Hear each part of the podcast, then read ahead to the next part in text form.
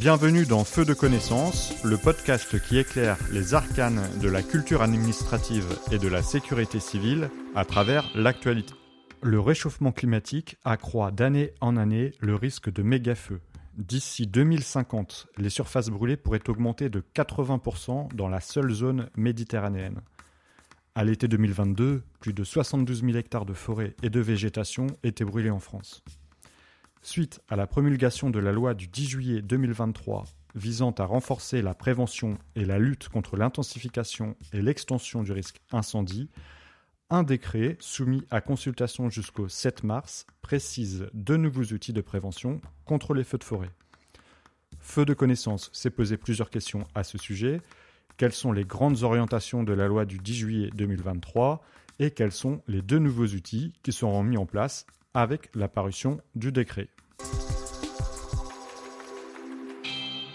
Dans un contexte d'intensification et d'extension du risque d'incendie de forêt et de végétation du fait du changement climatique, la prévention est essentielle, d'autant plus que 9 feux sur 10 sont d'origine humaine.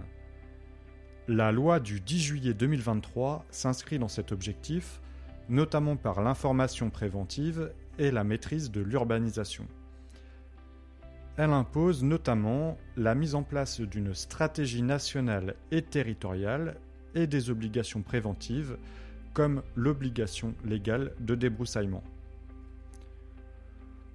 Pour mieux anticiper et lutter contre les feux de forêt, les plans de protection des forêts contre les incendies, les PPFCI, sont rendus obligatoires dans les départements dont les bois et forêts sont classés à risque.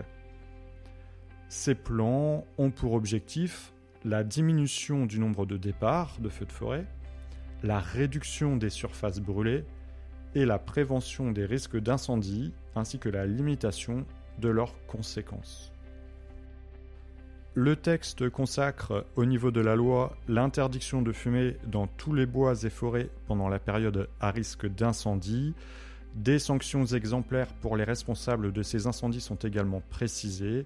Le coupable pourra désormais encourir jusqu'à 10 ans de prison et 150 000 euros d'amende.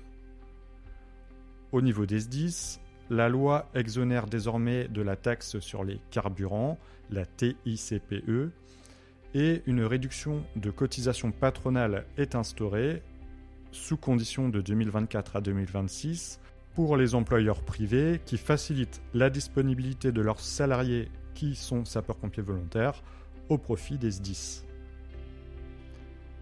Le projet de décret est pris pour l'application de deux dispositions de cette loi.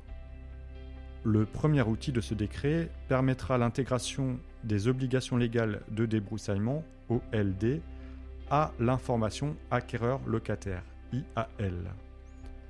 Le débroussaillement représente en effet la mesure de prévention la plus efficace pour réduire le nombre et l'impact des incendies de forêt. À compter du 1er janvier 2025, le nouveau décret rendra obligatoire l'information de l'acheteur ou du locataire que son futur bien immobilier est situé dans une zone assujettie à une OLD. L'Institut national de l'information géographique et forestière a établi une carte qui permet à tout citoyen de pouvoir localiser son terrain et de savoir s'il est soumis à la réglementation en vigueur. Le maire est responsable du contrôle de la mise en œuvre de ses obligations.